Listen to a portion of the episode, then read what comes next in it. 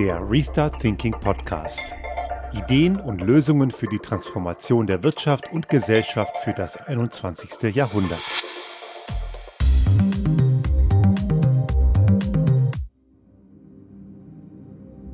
Die ökologische Transformation ist der Teil, der ganz besonders im Wirtschaftsumfeld vehement wichtig ist. Oft gibt es einen Zusatz zu dem Begriff, nämlich die ökologisch-soziale Transformation. Auch der Begriff ist in der Gesamtheit einer Gesellschaft immanent wichtig, weil wir es eben dort mit ganz wesentlichen Grundveränderungen zu tun haben, die nicht nur eine gesunde Wirtschaft zur Folge haben, sondern eben auch eine gesunde Gesellschaft. Wir erleben in unserem kleinen Betrieb, wo wir uns sehr viel mit Veränderungen beschäftigen, immer mehr so die Nachfrage von unseren Unternehmen, mit denen wir arbeiten oder noch nicht arbeiten, die uns fragen, hier, ihr macht ja sowas mit Veränderung, geht das auch im ökologischen Kontext? Klimaschutz wirklich im Unternehmen ernst nehmen? Die Fragen kommen immer häufiger, was grundsätzlich gut ist. Das ist ein Bereich, der auch für uns zwar thematisch nicht neu ist, weil wir unser eigenes Unternehmen schon sehr stark transformiert haben. Natürlich sind wir damit nie fertig, wir machen ja immer weiter. Aber interessanterweise kommt das Thema auch bei anderen Unternehmen, die bei uns anfragen, immer häufiger und von sich heraus auch. Also wir brauchen da keine Werbung machen, die kommen auf uns zu und da bin ich auch sehr dankbar für. Und es macht auch Spaß, mit einigen dann auch das Thema umzusetzen. Was allerdings eine ganz häufige Reaktion ist, wenn man dann ins Gespräch kommt, ist dann so ein bisschen so, oh, wussten aber nicht, dass das so kompliziert ist. Und das ist ein ganz häufiges Phänomen, wo wir uns die Frage stellen müssen, inwiefern ist das Thema ökologische Transformation wirklich in der Wirtschaft angekommen. Ich habe vor ein paar Wochen mal eine Talksendung, ich glaube bei Maybrit Illner war das, da saß einer, der als Juror bei irgendeiner von diesen Start-up-Casting-Shows da im deutschen Fernsehen rumsitzt. Ich habe den Namen vergessen, irgend so ein wahrscheinlich sehr wohlhabender Typ, der einigen Blödsinn erzählt hat, der auch behauptet hat, dass das Thema Klimaschutz und äh, ökologische Transformation, er hat es nicht so genannt, aber so ähnlich, in der Wirtschaft angekommen sei. Und dann hat er ein paar Sachen so erzählt, was da so alles schon passiert und dass die Windparks bauen und so weiter. Das ist zwar richtig, aber es ist trotzdem nicht angekommen. Es gab dort auch dann sofort Widerspruch von Maja Göpel, die auch dort äh, zugegen war in dieser Talkrunde. Sie hat ihm zu Recht widersprochen und hat auch richtig gestellt, dass das eben keineswegs so ist. Es gibt ein paar Unternehmen, die haben das durchaus verstanden. Zu denen würde ich auch unser kleines Unternehmen zählen. Auch größere gibt es, die das durchaus schon begriffen haben, aber der Großteil eben nicht. Ich möchte in dieser Folge ein bisschen das Licht darauf werfen, was heißt das eigentlich für ein Unternehmen, wenn wir von ökologischer Transformation reden. Ökologische Transformation ist eben sehr viel mehr als gutes Marketing und das Kompensieren und vielleicht das eine oder andere Projekt, was man als Aushängeschild nehmen kann. Das gehört natürlich dazu. Tue Gutes und rede darüber. Warum nicht? Gehört auf jeden Fall mit dazu. Man sollte auch kommunizieren, was man macht. Das tun wir ja auch. Also ich mache da keinen Hehl draus. Auch wir kommunizieren auch gerne nach außen, was wir schon tun. Nicht nur, natürlich ist es ein Marketinginstrument, keine Frage. Auch das ist nicht zu bezweifeln. Aber es ist auch natürlich eine, eine Art Erfahrungsaustausch und auch der Anreiz vielleicht für andere, es auch mal zu probieren, um zu merken, dass so eine Verkehrswende, so eine Mobilitätswende vielleicht gar nicht so eine blöde Idee ist, dass da viel mehr gilt, als man so glaubt. Aber das alleine reicht eben nicht, denn ein Unternehmen, das es damit wirklich ernst meint, muss auch in sich intern verdammt viel verändern. Manche mehr, manche weniger. Es gibt Unternehmen, die einfach so viel schwierige Themen beackern bisher, die mit irgendwelchen fossilen Energieträgern arbeiten, die äh, in der Kunststofferzeugung sind, die vielleicht auch Technologien an ihren Produkte verwenden, die äh, verbrennerlastig sind oder was auch immer. Die haben sicherlich viel mehr zu tun als jetzt ein Unternehmen, das irgendwie zum Beispiel irgendwo in, in, im Gartenbau tätig ist. Auch da gibt es umweltschädliche Dinge. Man kann das sogenannte Unkraut, was man ja vielleicht eher Beikraut nennen müsste, natürlich mit irgendwie mit so einem Flammenwerfer wegflemmen oder man kann es irgendwie zupfen. Oder man kann einfach einen Garten anlegen, bei dem das ganze Kraut überhaupt keine Rolle spielt. Es gibt verschiedene Möglichkeiten. Da ist, hat man es vielleicht etwas leichter. Aber verändern müssen sich alle Betriebe, alle Unternehmen müssen da deutlich mehr tun. Und dann ist es die Frage, wenn man dann ins Gespräch kommt, stellt sich unweigerlich die Frage, wie ernst ist es denn wirklich? Oder wie sehr ist der Schmerz gegeben? Es gibt im Wesentlichen so drei Ebenen, wo sich Unternehmen verändern müssen. Das Wesentlichste ist sicherlich das Produktportfolio oder Dienstleistungsportfolio. Dort gibt es Produkte, die in sich manchmal schon klimaschädlich sind, die man komplett substituieren muss. Oder es gibt auch Produkte, die in ihrer Herstellungsweise verändert werden müssen. Ja, also wenn zum Beispiel ein Unternehmen, das in der Baubranche tätig ist, und ich habe so einen Kunden, die machen das schon sehr konsequent seit einigen Jahren, die gehen immer mehr und mehr in Richtung Holzbau. Dann haben die ein Produkt, was bisher relativ klimaschädlich ist, wenn es mit Beton gebaut wurde. Allerdings haben sie die Möglichkeit, durch die Verwendung eines anderen Baustoffs ihre Bilanz deutlich zu verbessern. Auch das klingt erstmal leicht, ist es aber nicht, denn man weiß ja, dass eben Holzbau in der Vergangenheit noch nicht so etabliert war, zumindest nicht bei größeren Gebäuden. Bei so kleineren Gebäuden, auch hier unser Haus ist ein vollwertiges Massivholzhaus, aber dieses Holzgebäude ist im kleinen Bereich schon länger etabliert. Bei großen Gebäuden ist es sehr viel schwieriger, aber auch das geht. Und es gibt immer mehr und mehr auch größere Gebäude, die eben aus nachwachsenden Rohstoffen wie Holz gebaut werden. Das ist ein recht gutes Beispiel, wo man im eigenen Produktspektrum viel verändern kann. Also erstmal im Bereich des Produktportfolios oder Dienstleistungsportfolios selber und in der zweiten Instanz im Bereich der Art und Weise, wie diese Produkte und Dienstleistungen entstehen. Und da sind wir unter anderem im Bereich der Energie. Jedes Unternehmen braucht Energie, manche sehr viel davon, manche kommen mit weniger aus. Und auch da ist die Frage, wo die Energie herkommt. Man kann weite Teile einer Energie auch selber erzeugen.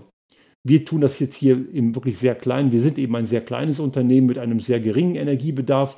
Aber man darf nicht vergessen, dass ein kleiner Teil unserer Mobilität mit Strom erzeugt wird. Unser Auto fährt seit 2016 elektrisch und der Strom kommt zum wesentlichen Teil des Jahres von den PV-Modulen auf unserem Dach. Und auch das ist sehr konsequent, denn wir laden das Auto nur dann, wenn genügend Photovoltaikstrom da ist. Wenn die Anlage nicht genug abwirft, dann geht der Strom erstmal in den Eigenverbrauch im Haus. Und daraus wird dann natürlich nicht nur für den privaten Bedarf der Strom gedeckt, sondern auch unsere ganze Serverinfrastruktur wird damit versorgt. Und in einigen Monaten, irgendwann im nächsten Jahr planen wir das, wollen wir auch die Nacht mit einem kleinen Stromspeicher überbrücken. Problematisch wird es natürlich im Winter, wenn die Photovoltaikmodule ordentlich zugeschneit sind, aber bisher mache ich mir die Mühe und gehe aufs Dach und schaufel den Schnee darunter, sofern es nicht über Nacht gleich mal ein Meter geworden ist. Das kann in dieser Gegend schon mal passieren. Aber grundsätzlich ist die Frage, woher kommt der Strom? Und für die wenigen Stunden, wo wir den Strom selber nicht erzeugen im Jahr, für die haben wir entsprechend einen Stromanbieter gewählt, der eben nachweislich 100% regenerativ ist. Diese Wahl hat man, ist unter Umständen teurer, nicht unbedingt, aber diese Möglichkeiten gibt es. Die kann jedes Unternehmen heute schon ansetzen und viele Unternehmen fangen auch immer mehr darüber an nachzudenken, wie man eben den Strom, den sie brauchen, auch lokal selber erzeugen kann. Das ist ein sehr großer Hebel, um die eigene Bilanz, den eigenen THG, also Treibhausgasfußabdruck, deutlich zu reduzieren. Und vor allem, der kostet nicht so wahnsinnig viel und rechnet sich in einer überschaubaren Zeit. Das sind Größenordnungen von plus minus so im Bereich von acht bis zehn Jahren. Das klingt erstmal viel, aber wenn man bedenkt, dass man danach den Strom, den man selbst verbraucht und den man nicht mehr zukaufen muss, eigentlich Geld druckt und diese Anlagen locker 20 bis 30 Jahre laufen, wenn nicht sogar mehr, dann ist das ein sehr profitables Geschäft. Es gibt immer wieder Unternehmen, die sich damit noch schwer tun. Ich habe letztens war ich bei einem Unternehmen, die haben eine Investitionsrichtlinie von zwei Jahren. Dann wird das Ganze natürlich schwierig, wenn sich eine, ein, ein erneuerbares Energieprojekt in zwei Jahren rechnen soll. Das wird es vermutlich so einfach nicht geben. Aber auch das sind ja Regeln, die man ändern kann und muss man schauen. Ich glaube, solche Dinge werden sich im Laufe der Zeit immer weiter ändern. Und schließlich gibt es noch einen weiteren Teil, der hängt ein Stück weit, zumindest bei uns auch schon damit zusammen, das ist die Frage der Mobilität. Unternehmen müssen mehr oder weniger reisen. Manche haben vielen Reiseanteil. Bei uns zum Beispiel ist der Reiseanteil relativ hoch, weil die Arbeit hauptsächlich vor Ort bei unseren Kundinnen und Kunden stattfindet. Und hier ist es die Frage, wie man Reisen entsprechend entwickelt. Ich habe auch hier gute Beispiele erlebt, wo Unternehmen angefangen haben, jedem, jeder mitarbeitenden Person im Unternehmen am Ende des Monats eine E-Mail automatisch zu generieren mit dem persönlichen Fußabdruck des Monats. Und da wird man entsprechend gemessen, wie sehr man den, diesen Fußabdruck jeden Monat oder jedes Jahr im Schnitt reduziert. Das hat dazu geführt, dass viele Menschen in dem Unternehmen, die früher Kurzstreckenflüge geflogen sind, das heute gar nicht mehr tun. Die gibt es faktisch nicht mehr.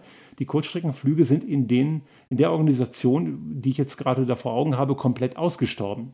Weil natürlich Flug weit schlechter ist als Bahn und die fahren mittlerweile nur noch Zug. Das hat sich definitiv schon gerechnet. Also hier beim Thema Mobilität anzusetzen, um zu gucken, wie kann ich die Mobilität des, der eigenen Mitarbeitenden so gestalten. Und da kann ich durchaus auch weiterdenken als nur bei Dienstreisen. Ich kann durchaus auch so Sachen machen wie eben Jobtickets zu unterstützen, dass man vielleicht auch Fahrgemeinschaften fördert für den Weg zur Arbeit. Da gibt es auch ein paar sehr schöne Beispiele. Und da kann man eben auch verdammt viel machen. Also im Wesentlichen sind es drei Säulen. Die Energie, die man braucht, das Produktportfolio oder, Leist oder Leistungsportfolio allgemein und die Art der Mobilität. Und das sind eben genau diese Dinge, die man auch verändern muss. Manche mehr, manche weniger. Und jetzt kommen natürlich einige, die sagen, ja, man kann auch ja viele Sachen kompensieren. Gut, Kompensation, das heißt, wenn ich etwas tue, was nicht unbedingt umweltfreundlich ist, mache ich eine Kompensation, die kann man dann begleichen. Da gibt es entsprechende Anbieter wie zum Beispiel Atmosphere oder andere, da kann man eben entsprechend eine Flugreise, in, da wird dann ausgerechnet, wie viel THG-Äquivalent das ist und da zahlt man einen gewissen Obolus. Der ist nicht sehr groß, ich finde viel zu klein. Zum Vergleich, ich, hab, ich musste in den letzten Jahren gelegentlich für einen Kunden auch mal nach Übersee, nach Amerika oder auch mal irgendwo weiter weg auf jeden Fall, Nord- oder Südamerika. Und so ein Flug nach Nordamerika zum Beispiel, der hat dann eine Kompensation von um die 100 oder 150 Euro gekostet ist nicht die Welt, könnte deutlich mehr sein. Und wir haben mit diesem Kunden zum Beispiel vereinbart, dass wir das kompensieren und uns die Kosten dabei teilen. Ist schon mal ein erster Schritt. Aber die Kompensation hat immer noch das große Problem, dass sie den Dreck nicht wegmacht. Es ist eigentlich eine Art von ja, Ablasshandel des 21. Jahrhunderts. Es ist eine Zwischenlösung. Ich möchte Kompensation jetzt gar nicht pauschal als schlecht darstellen. Es ist besser als nichts. Wenn man eben den Dreck, den man macht, wenigstens bezahlt, ist das schon mal ein Ansatz. Aber der Dreck ist halt noch immer da. Und jetzt haben wir ja die Problematik, wenn wir jetzt alle über Kompensation reden und aus, davon ausgehen würden, wir würden wenig bis gar nicht verändern und wir würden nur noch kompensieren. Wäre zwar, zwar eine Verbesserung, weil Geld da ist für entsprechende Aufforstungsprojekte oder andere Projekte, die Klimaneutralität unterstützen können, aber die Regeneration von Ressourcen, die wir ver ver vergeuden, verschwenden oder auch sinnvoll nutzen, das ist leider der kleinste Teil, der kann sich nur in einer gewissen begrenzten Zeit regenerieren. Dieser Planet regeneriert, aber nicht so schnell, wie wir verbrauchen. Einfaches Beispiel, Kerosin oder Sprit, ölbasiert, ist schnell verfeuert. Das geht in wenigen Millisekunden.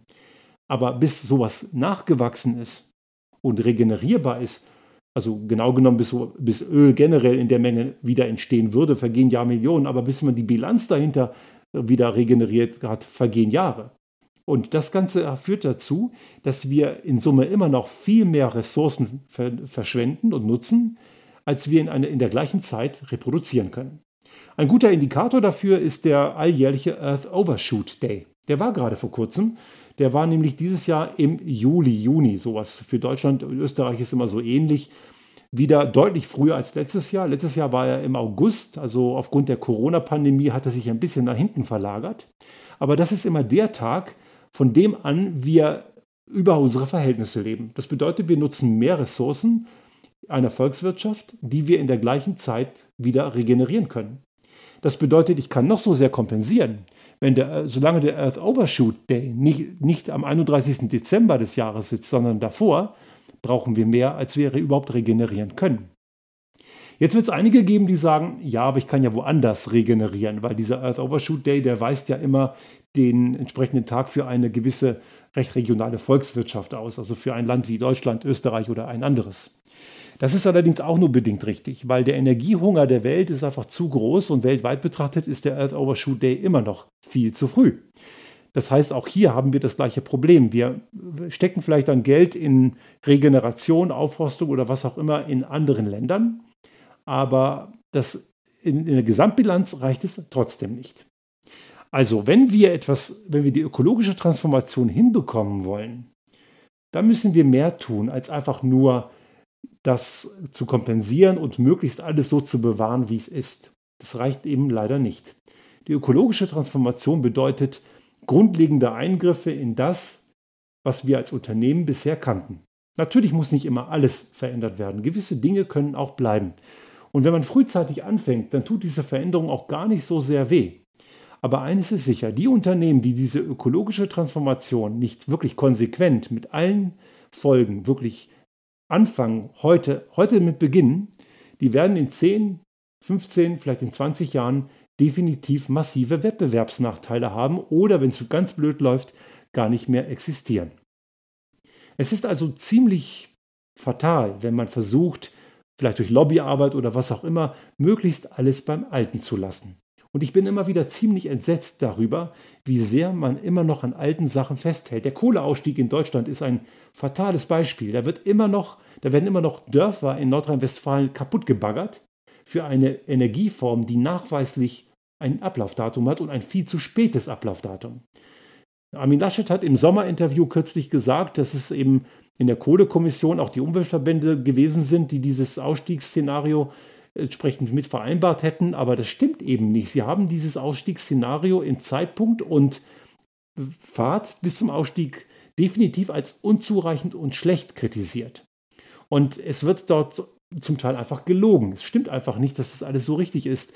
Und Nordrhein-Westfalen mag zum Beispiel sehr stark an der Kohlebranche hängen und RWE hat sicherlich alles dafür getan, immer noch die Kohle am Leben zu erhalten. Nebenbei gesagt, Notiz an den United Nations Global Compact, schmeißt bitte RWE aus dem Global Compact, weil ein Unternehmen, das sich so verhält, hat in einer solchen Organisation nichts zu suchen. Und die haben alles dafür getan, dass es möglichst lange noch gehen kann, weil sie damit gute Profite machen. Aber es schadet der gesamten Gesellschaft und nicht nur der Gesellschaft lokal, die Menschen, deren Zuhause kaputt weggebaggert wird, sondern es schadet eben weltweit und hat entsprechende negative Auswirkungen. Also diese ökologische Transformation muss mehr sein als nur Werbung, Kompensation und schöne Bilanzen. Es bedarf einen wirklich richtigen, nachhaltigen Wandel in allen Wirtschaftsunternehmen, manche mehr, manche weniger. Und nur diejenigen, die das wirklich in ihrer Vollständigkeit begriffen haben, nur die werden eine Zukunft haben.